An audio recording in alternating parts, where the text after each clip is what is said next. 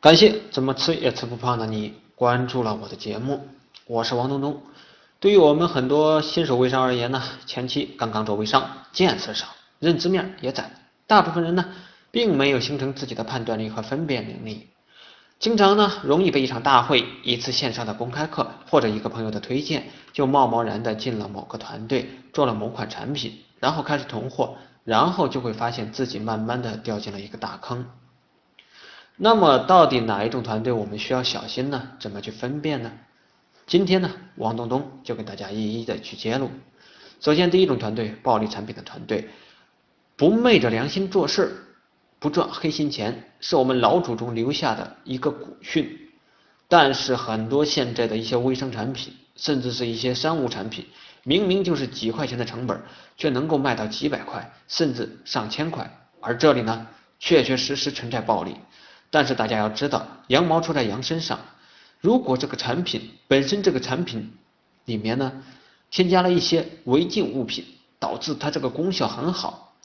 消费者往往还是觉得很贵，不买单，最终就会导致整个团队所有的代理商去压货卖不出去。这个后果呢，就得由你这个刚刚进来的新手，或者说你们整个团队自己买单了，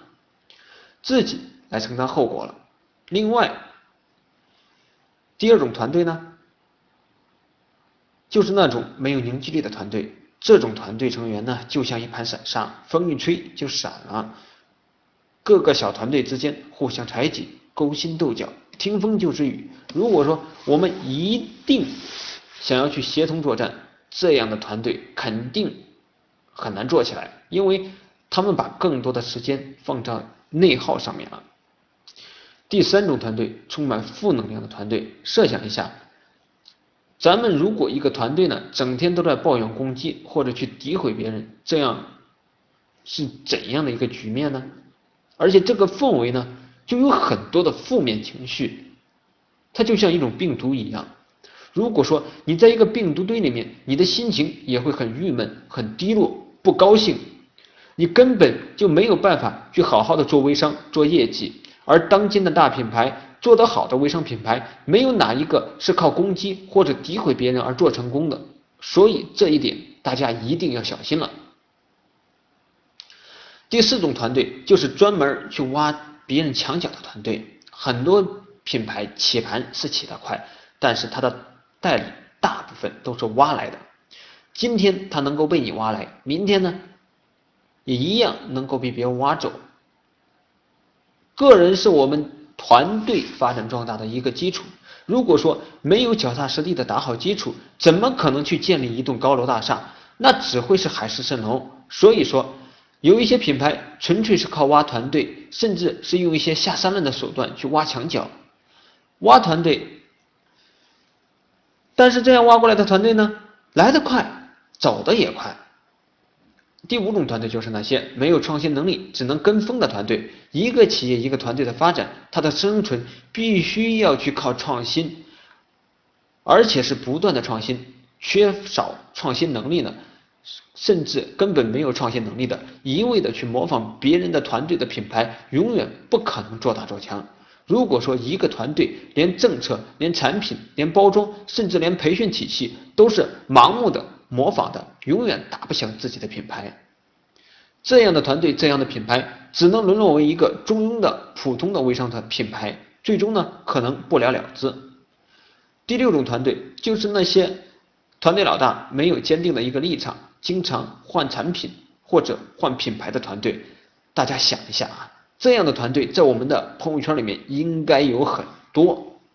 我们经常可以看到某一个所谓的团队老大、团队老。大咖他一年下来换了四五个品牌、六七个品牌。如果说一个团队老大做好了一个产品，或者说一个品牌，为什么要跳槽呢？为什么要换来换去呢？最大的可能就是他在原来的品牌那里做的不够好。还有一种就是有一些团队老大，他就是为了前期所谓的卡位，卡完位打了一百万过去，然后呢自己赚到了钱，下面的就不管了，就跑了，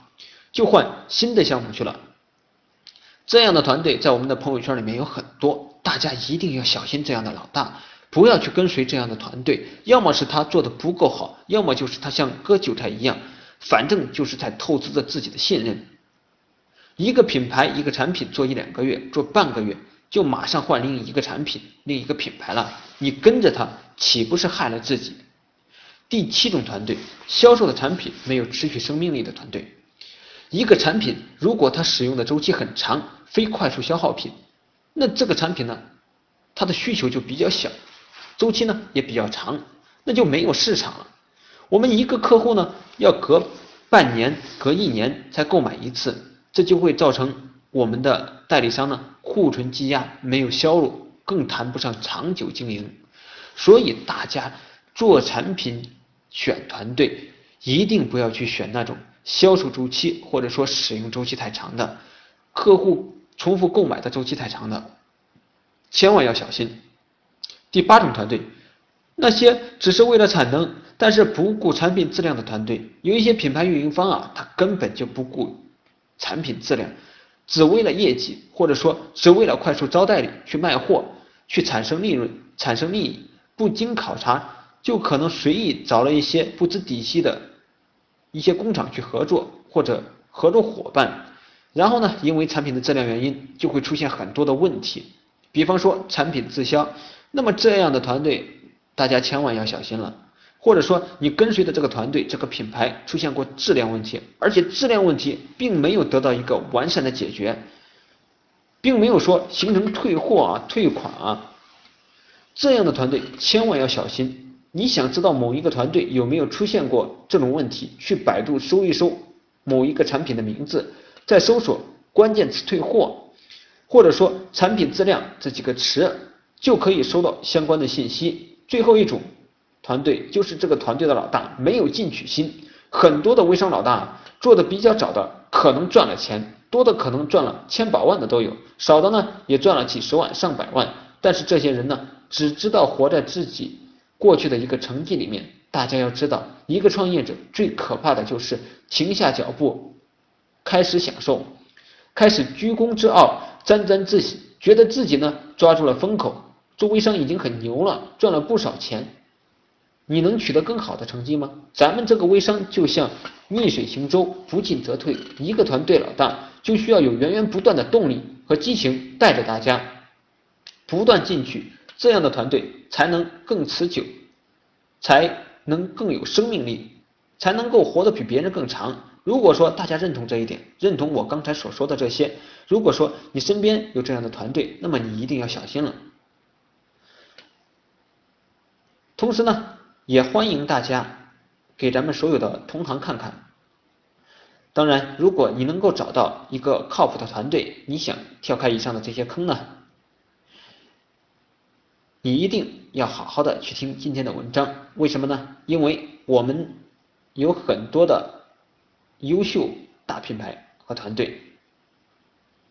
你一定要去找到更好的品牌、好的团队。好了，今天我的分享就到这里了。如果说你觉得还听得不过瘾，那么欢迎你在我的文章底部点赞留言。